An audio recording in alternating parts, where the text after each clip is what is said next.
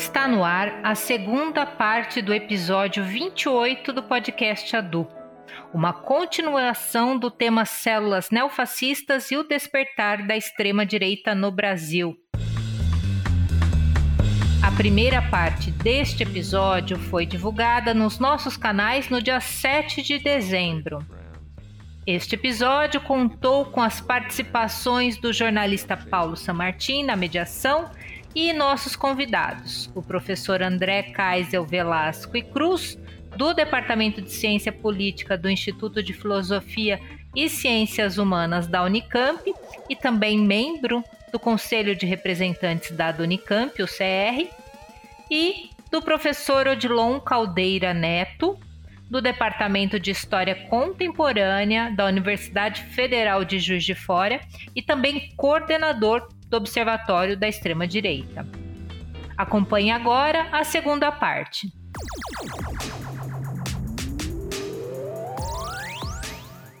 Odilon, acho que agora você tocou numa questão, uh, são várias, mas uma questão central, que é essa da definição da nacionalidade. Né? a famosa pergunta do quem somos, que aliás foi título de um livro, do último livro de um importante intelectual conservador norte-americano, Samuel Huntington, que morreu no começo do atual século deixou um livro chamado Who né? E, e, que justamente colocava essa questão, no caso, para os Estados Unidos, é, rejeitando né, o multiculturalismo, etc., e defendendo, enfim, a velha narrativa de uma nação branca, anglo-saxã, etc., que, enfim, está muito ligado ao que os movimentos conservadores ou mesmo reacionários dentro do Partido Republicano têm agitado nos últimos 20 anos. Né? É, e eu acho que há uma disputa análoga no Brasil, mas que não é, como você mesmo disse, uh, uma resposta anterior, né, a minha pergunta sobre o anticomunismo, uma mera importação dos Estados Unidos, porque nós temos uma tradição de extrema-direita própria, da qual você é um estudioso, que é o integralismo. Acho que poucos, poucas pessoas no Brasil talvez saibam, mas nós tivemos o maior partido de inspiração fascista fora da Europa né? e que tinha uma ideia muito clara de uma nacionalidade cristã, no caso católica, né? Uh, e, e, um trabalho cultural até bem elaborado do, do verde e amarelo, né? que, que, inclusive com raízes no modernismo paulista. Né? Lembrar que Plínio Salgado uh, foi vinculado ao modernismo nos anos 20, antes de, de de fundar a Ação Integralista Brasileira. O que dessa extrema-direita brasileira dos anos 20 e 30, isto é, o integralismo, sobrevive hoje e encontra no, no bolsonarismo um, uma espécie de estuário na qual se amalgama, por exemplo, com referências do nacionalismo branco-americano, esse tipo de coisa. O, o, que, o que resta do, do imaginário integralista hoje? André, o, o imaginário integralista, eu acho que ele promove duas questões fundamentais. Né? Uma questão é que, como você disse, essa perspectiva da relação, uma certa relação simbiótica com, a, com o próprio campo religioso, com uma imaginação de uma nação, de uma identidade nacional fundamentada em uma ideia de nacionalismo, nacionalismo cristão. É claro que se a gente for estabelecer um processo comparativo entre uma ideia de nação integral, né, ou mesmo de revolução espiritual, como, como buscava promover o integralismo brasileiro, com a ideia de nacionalismo cristão presente no bolsonarismo, existem muitas diferenças, quer dizer, ou pelo menos algumas diferenças pontuais, né? Porque a ideia de uma direita cristã como elemento né, de interface, inclusive para grupos evangélicos, ou mesmo, em certa medida, para esse novo conservadorismo brasileiro, estabelece algumas disparidades, né? ou mesmo alguns sentidos particulares, como a dimensão mais individualista, do ponto de vista desses setores, novos setores conservadores, e a sua dinâmica mais totalizante, do ponto de vista de uma perspectiva do, do, do nacionalismo integral, como também uma particularidade dos próprios movimentos e regimes fascistas da primeira metade do século XX.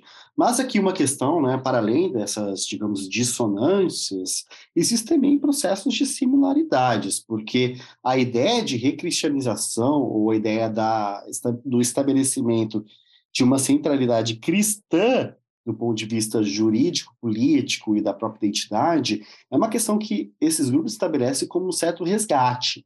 Não é à toa, inclusive, que o lema, o, o, atual e mais importante lema dos grupos integralistas é Deus, Pátria e Família e Liberdade. Né? Deus, Pátria e Família era o lema da ação integralista brasileira e de outros regimes de cunho fascista e autoritário.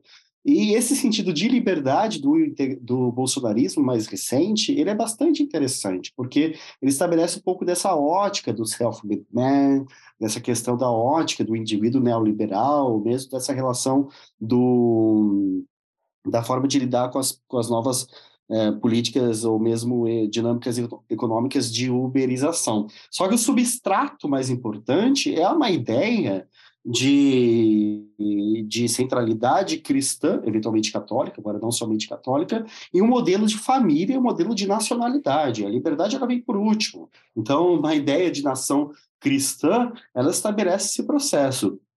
É, como historiador, e eu sei que isso não é uma particularidade apenas dos historiadores, mas como historiador eu faço questão sempre de mencionar que por mais que as dinâmicas novas tenham uma capacidade de articulação e organização, elas conseguem a sua capacidade de articulação e organização porque, ah, em certa medida, elas respondem a anseios do, do tempo presente, né? os indivíduos se sentem representados, mas também porque elas estabelecem um processo de resgate de uma tradição histórica de pensamento e de prática, né? ou seja, aquilo que integralismo promoveu, proporcionou, ou buscou aplicar para a realidade política brasileira, eles forneceram, ela, ela, essa ideia, ela fornece um processo de associativismo da extrema-direita do ontem e do hoje. Então, é uma ideia de nação, né, uma ideia de nação que faz um uso bastante particular do mito, né, do, no, do mito da democracia racial, mas estabelece, sobretudo, esse processo dessa centralidade religiosa do ponto de vista da construção de uma sociedade hierárquica e autoritária. Em grande medida, o bolsonarismo também promove. Né? Ele adiciona novos elementos, mas ele promove o resgate dessa ideia. Não precisa os indivíduos saberem que existe uma origem integralista. O que me parece mais interessante é a gente notar como uma promoção de uma ideia integralista, depois ela é incorporada por setores mais amplos. Isso diz respeito também ao segundo outro grande componente, que eu diria que essa visão de mundo conspiracionista e persecutória. Porque quando a gente olha, voltando aqui para a questão do anticomunismo, quando a gente olha para o anticomunismo, a gente não está pensando apenas no anticomunismo numa matriz fascista. Evidentemente que existem outras matizes do anticomunismo, que podem ter uma dimensão religiosa, que pode ter uma religião mais, digamos, burocrática, eventualmente estabelecendo uma interface com as dinâmicas de grupos militares ou de tradição de pensamento militar e autoritário brasileiro. Só que o anticomunismo, quando ele é mobilizante, né, ele estabelece um uso bastante particular dos mitos de conspiração, estabelece uma mobilização que, em última instância, pode ter uma dimensão genocida, é uma dimensão fascistizante da sua própria lógica, ou seja, não é apenas ser contrário ao comunismo, porque em última instância é, até figuras à esquerda podem ser anticomunistas. É, o anticomunismo não é, é, uma condição exclusiva do próprio campo fascista ou de dinâmicas é, fascistizantes, mas essa particularidade ela é bastante nítida do ponto de vista de uma produção de ideia integralista, de uma apropriação e aplicação dessa ideia fascista de anticomunismo. Se a gente for pensar, por exemplo, o golpe do Estado Novo, o plano Cohen, ele tem pedigree integralista, ele tem pedigree fascista, ele mobiliza para o golpe do Estado Novo. É claro que o Estado Novo está além de uma categoria fascista, mas tinha indivíduos que pensavam a partir dessa matriz. Olímpio Mourão Filho era, inclusive, uma figura atrelada não somente ao corpo das Forças Armadas, mas fundamentalmente, ideologicamente, digamos, as paixões políticas de Olímpio Mourão Filho têm origem integralista. E essas paixões políticas de origem integralista mobilizam não somente para 37, mas mobilizam também para 64, inclusive pelo próprio Mourão, Mourão Filho. Então, nesse sentido, é, a história desse anticomunismo, né, a história da perseguição política é, anticomunista, ela tem no integralismo uma dinâmica de mobilização. Então, enquanto, quando vemos essa forma bastante particular, como esse, esse esse enredo anticomunista ele é articulado para grupos atuais, a gente vê o resgate também dessa lógica de perseguição. É não somente uma lógica de perseguição, mas uma lógica também de purificação. Né? Não é à toa, por exemplo, frases como matar ou fuzilar a petralhada estabelece como um, um símbolo de apropriação, mas também de legitimação de uma política de perseguição. Então, quando a gente vê, por exemplo, que os atentados de grupos de extrema-direita, de indivíduos de extrema-direita neonazistas estabelecem, é, a gente tem que olhar, digamos, não somente a exterioridade do ato e a sua vinculação ideológica mais nítida, que seja, sei lá, Da questão da utilização de uma indumentária ou de símbolos nazistas, mas também de um certo panorama mais amplo, cultural, de justificativa e legitimação dessa prática e desse discurso. Né? Então, nesse sentido, essa ideia desse anticomunismo, daquilo que se interpreta esse anticomunismo, ou mais propriamente comunismo, desses grupos bolsonaristas e do bolsonarismo mais radical, ele fornece um sentido de inteligibilidade e também de apropriação desse caldo cultural e político, que em grande medida ele advém das práticas políticas fascistas. Muito bom. Vamos encaminhando agora para a nossa última pergunta, e essa última pergunta ela é dirigida aos dois professores, ao professor Odilon e ao professor André, por favor, pedir para que os dois façam suas considerações aí. A gente quer, quer entender, porque de certa forma o nazifascismo parece que cria uma mentalidade de seita, né? um sistema de crenças próprias. E, obviamente, como toda seita, tem que ter um líder a ser seguido, incondicionalmente, né? Isso aconteceu com Hitler e, de certa forma, aconteceu aqui com o pessoal que segue o Bolsonaro. Isso realmente é uma estratégia do, do nazifascismo e o que vocês acham que pode acontecer agora no Brasil com a derrota de Bolsonaro nas urnas? A figura da liderança ela é muito importante para essas organizações, não, essas tradições da extrema direita, porque a extrema direita ela é fundamentalmente ligada a uma ideia de autoridade e hierarquia, né, de ordem, autoridade, hierarquia, hierarquia e por extensão antidemocrática e anticoletivista, assim por diante. É, então o líder ele é, ele é bastante bastante importante nesse contexto. É, Antes de pensar sobre líder, acho que é importante pensar sobre a questão da, do autoritarismo. O autoritarismo aqui não apenas como uma relação de Estado, né, como uma certa tradição, sobretudo da ciência política, da história política, da história das ideias, vai pensar a partir da questão do Estado autoritário, de regimes autoritários, pensando um pouco certas tipologias de autores como Juan Lins. Agora, para além dessa dinâmica, digamos, de Estado, de regime, de governo e, por extensão, de sociedade, é interessante pensar também em torno de indivíduos e personalidades. Aqui eu faço uma referência ao livro A Personalidade Autoritária, a partir da pesquisa liderada por Adorno e tantos outros pesquisadores, né? Ou seja, quais são as formas, né, de como essa personalidade autoritária ela pensa não somente a realidade que, que o cerca, mas também pensa essa forma de buscar uma liderança que muitas vezes pode ser aquela figura a sintetizar, simplificar e liderar os seus anseios né, de, de descolamento daqueles indivíduos é, é, disforme a seu entendimento a seu entendimento de mundo. Então, a personalidade autoritária, em certa medida, ela demanda da existência de um líder em certa medida, para organizar, para sistematizar, para dar organicidade à sua própria crença é, estabelecida em torno dessa certa estrutura de pensamento, ou, o que quer que possamos chamar.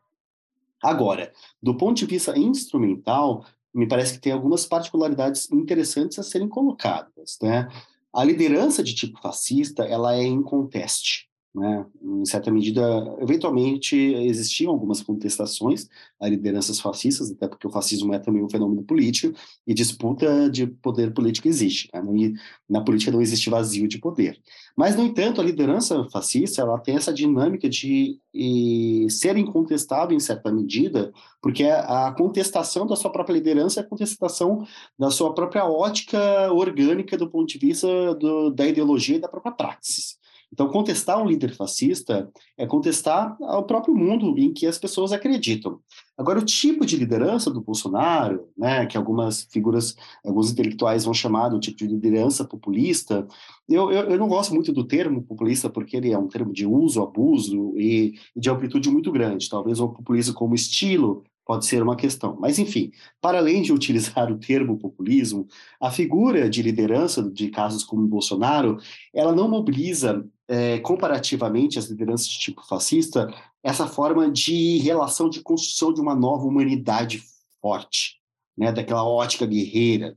O homem fascista é um homem forte. Né? O homem fascista é um homem forte, viril, musculoso, trabalhador, guerreiro e assim por diante por mais que exista essas figuras nas representações, nos ideários dessas extremas direitas mais atuais, uma forma né, de nova humanidade, uma mobilização, um, um aceno às figuras que são eventualmente lideradas por essas figuras como Bolsonaro, é do homem simples. Então não é à toa, por exemplo, que Bolsonaro ele utilizava e utiliza figuras de simplificação da sua própria estética, né? Camisetas de time de futebol, camisetas falsificadas de time de futebol, é, o chinelo, a calça de tactel, enquanto a política formal utilizava uma indumentária, né, do terno, gravata, do fato e assim por diante, Bolsonaro aparece sempre muito despojado, comendo pão com leite condensado, cheio de farelos, enfim, é a figura de aceno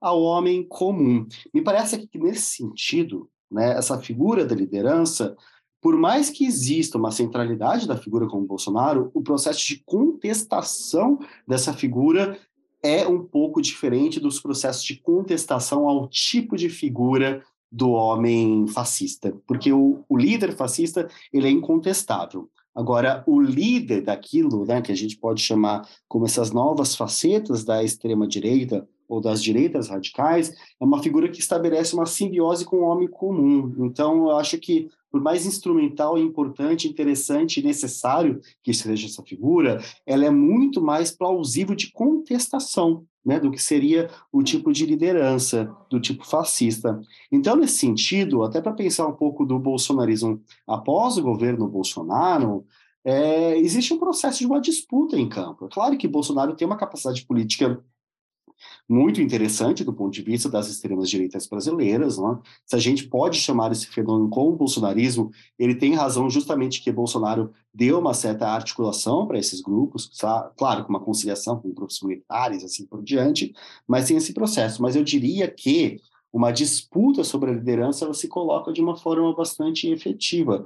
Não é de se espantar, por exemplo, se a gente for pensar em campos não brasileiros, se a gente for pensar, por exemplo, o caso o caso, o caso francês. Né? As lideranças que eram estabelecidas pela antigo, antiga Frente Nacional já são, já são colocadas como objeto de disputa por outras lideranças da extrema-direita. Então, isso diz respeito, no meu entendimento, para uma certa construção de tipo de liderança que tem algumas particularidades. E, assim, à mesma medida que esses grupos atuais eles buscam se integrar, claro, para destruir e deturpar a ordem democrática, eles postulam também processos de liderança bastante particulares. Então, eu vejo é, a liderança como uma dinâmica muito importante nesses dois casos, comparativamente, com resgates mútuos nesse sentido, sobretudo do caso mais atual, né, com uma certa ótica dessa personalidade autoritária, dando uma importância central, em certa medida, desmedida para esses líderes, mas eu vejo esses líderes mais recentes como objetos de uma necessidade constante de construção da sua própria liderança, em certa medida também de uma disputa e solidificação dessa liderança contra possíveis novas lideranças. Bom, é, eu, eu, eu, enfim, agradeço a, a, as considerações do Odilon, inclusive porque já me, me, me adiantaram muitas coisas, inclusive essa crítica ao conceito de populismo, não é à toa que às vezes eu me sinto mais à vontade com historiadores do que com cientistas políticos, porque ah, os historiadores têm uma consciência maior, uh, digamos, da historicidade dos conceitos. Né? Então, às vezes, meus colegas ficam aplicando né, o conceito de populismo à torta e à direita. Né? Para mim, um conceito que serve para tudo acaba não servindo para nada. Então, concordo que tentar caracterizar o bolsonarismo como populismo, populismo de direita, como é muito comum, não só no meio universitário, mas na, na imprensa também, é um, é um equívoco porque não ajuda a entender. Né? Assim como dizer, bom, é fascista, né? aí, aí tem o problema da historicidade também, que é justamente diferenciar do fascismo histórico, como acho que o Odilon também tentou fazer, e acho que um elemento que eu adicionaria aí é que no, na experiência dos anos 20 e 30, uma mediação fundamental entre o líder, chamasse ele Führer, Duce, eh, El Caudillo, no caso do Franco na Espanha, etc., era o partido, né? o partido centralizado de massas, que na verdade é um instrumento que a extrema-direita naquele momento roubou da esquerda. Né? O partido de massas é uma criação da esquerda, né? uh, com a social-democracia alemã, que depois ganha uma forma diferente no bolchevismo e que os anticomunistas se apropriam para combater. Né? Uh, e que tem muito a ver com uma, na verdade, transformações do capitalismo industrial da época que favoreciam organizações de massa. Hoje nós estamos numa época em que os partidos de massa estão em declínio. Mesmo os que ainda existem, como o PT, estão muito transformados em relação ao que eram há 40 anos atrás. Né? Então, digamos, tanto a esquerda como a direita, as novas expressões dela tendem a se construir uh, por fora de organizações de massa regulares. Né? Uh, e o Bolsonaro soube explorar bem isso. Né? Então, ele é uma liderança com uma capacidade organizativa, comunicacional muito efetiva, mas que é, não quis, em grande medida, articular um partido próprio. Em parte não conseguiu, em parte não quis. Né? É, isso foi, em parte, sua força e também sua fraqueza. Só que agora eu acho que nós estamos no momento liminar para o bolsonarismo, porque depois da derrota, e é tudo indica, eles acreditavam piamente, não só a base, mas os próprios líderes, o próprio Bolsonaro, que eles venceriam a eleição. Né? Uh, e o fato é que uh, não venceram. E isso aparentemente produziu um choque muito grande, não apenas na base, mas no próprio Bolsonaro. Né? E daí esse famoso silêncio que ele tem prolongado com breves interrupções no último mês e que a imprensa tem se esforçado em interpretar e os seus apoiadores têm se esforçado em interpretar, não? E aí surge todo tipo de coisa, desde uh, digamos, teorias da conspiração ou, ou elocubrações sobre uma suposta grande estratégia do mito, até a desilusão pura e simples e a contestação da liderança que já começa a acontecer. Né? E achei interessante essa observação que o Odilon fez, fazendo paralelos com a França, onde inclusive a contestação deu dentro da família, né? a filha Marine Le Pen destronando o pai Jean-Marie Le Pen, ou na Itália, né, em que Giorgia Meloni desbanca agora Salvini, pode ser que aconteça nos Estados Unidos, em que Ron DeSantis, com seu sucesso eleitoral na Flórida, pode estar, pode vir a desbancar Trump, não sabemos. E aqui no Brasil, o silêncio de Bolsonaro, né, seja quais forem suas motivações pessoais, né, acaba levando a uma certa dilapidação do grande capital político que ele acumulou e que se reverteu no resultado eleitoral que ele teve, né? Uh, o que abre espaço para aquilo que ele tanto teme, que é que ocupem o lugar dele uh, como líder das direitas radicais no Brasil. Né? Então, se abre um período de disputa, né? Ele ainda tem um trunfo muito grande, ele é o presidente que está deixando o mandato, né? ele tem uma base fiel, né? mas, uh, como disse o Odilon, lembrando a velha frase, né? em política não tem vazio, não tem vácuo. Então, se ele não ocupar, alguém irá ocupar. Então, vamos ver, por exemplo, a disputa aqui em São Paulo com o Tarcísio. Acho que já está começando uma, uma certa dinâmica em que o núcleo duro do bolsonarismo começa a ver no Tarcísio, que é uma criatura política de Bolsonaro, um problema. Na medida em que ele se aproxima de um conservadorismo mais moderado, gente como Kassab, né, uh, a Fife Domingues e tal, que tem até interlocução com a frente que o Lula armou, né, tentam jogar dos dois lados, para formar em São Paulo uma alternativa de direita mais palatável. Né? E o bolsonarismo, como estratégia de sobrevivência, certamente terá que atacá-los? Só que com a desvantagem de não ter mais a caneta, quem tem a caneta é o Tarcísio. Algo talvez parecido possa ocorrer em Minas com o Zema, né? vamos ver, mas, digamos, o que eu quero terminar enfatizando é que não sabemos o futuro da liderança de Jair Bolsonaro. mas acho que o retorno da extrema-direita à vida política brasileira, infelizmente, é algo que veio para ficar por algum tempo, por um bom tempo, e teremos que lidar com ele, porque será uma permanente ameaça à vida democrática, inclusive pela sua infiltração em setores do aparelho do Estado, nas polícias, tanto federais como estaduais, né, militares, sobretudo, Polícia Rodoviária Federal, nas Forças Armadas, ainda que a cúpula militar tenha claramente optado por não aderir a uma aventura golpista, ela segue alimentando o discurso golpista na sociedade. Né? Então, nós, nós teremos problemas no futuro. Né? E, enfim, teremos que conviver ainda algum tempo com essas formações políticas uh, no Brasil. Muito bom. Então, a gente vai encerrar por aqui. Agradeço muito aqui a participação do professor Odilon, do professor André, que fez a ponte aí com o professor Odilon, foi muito providencial.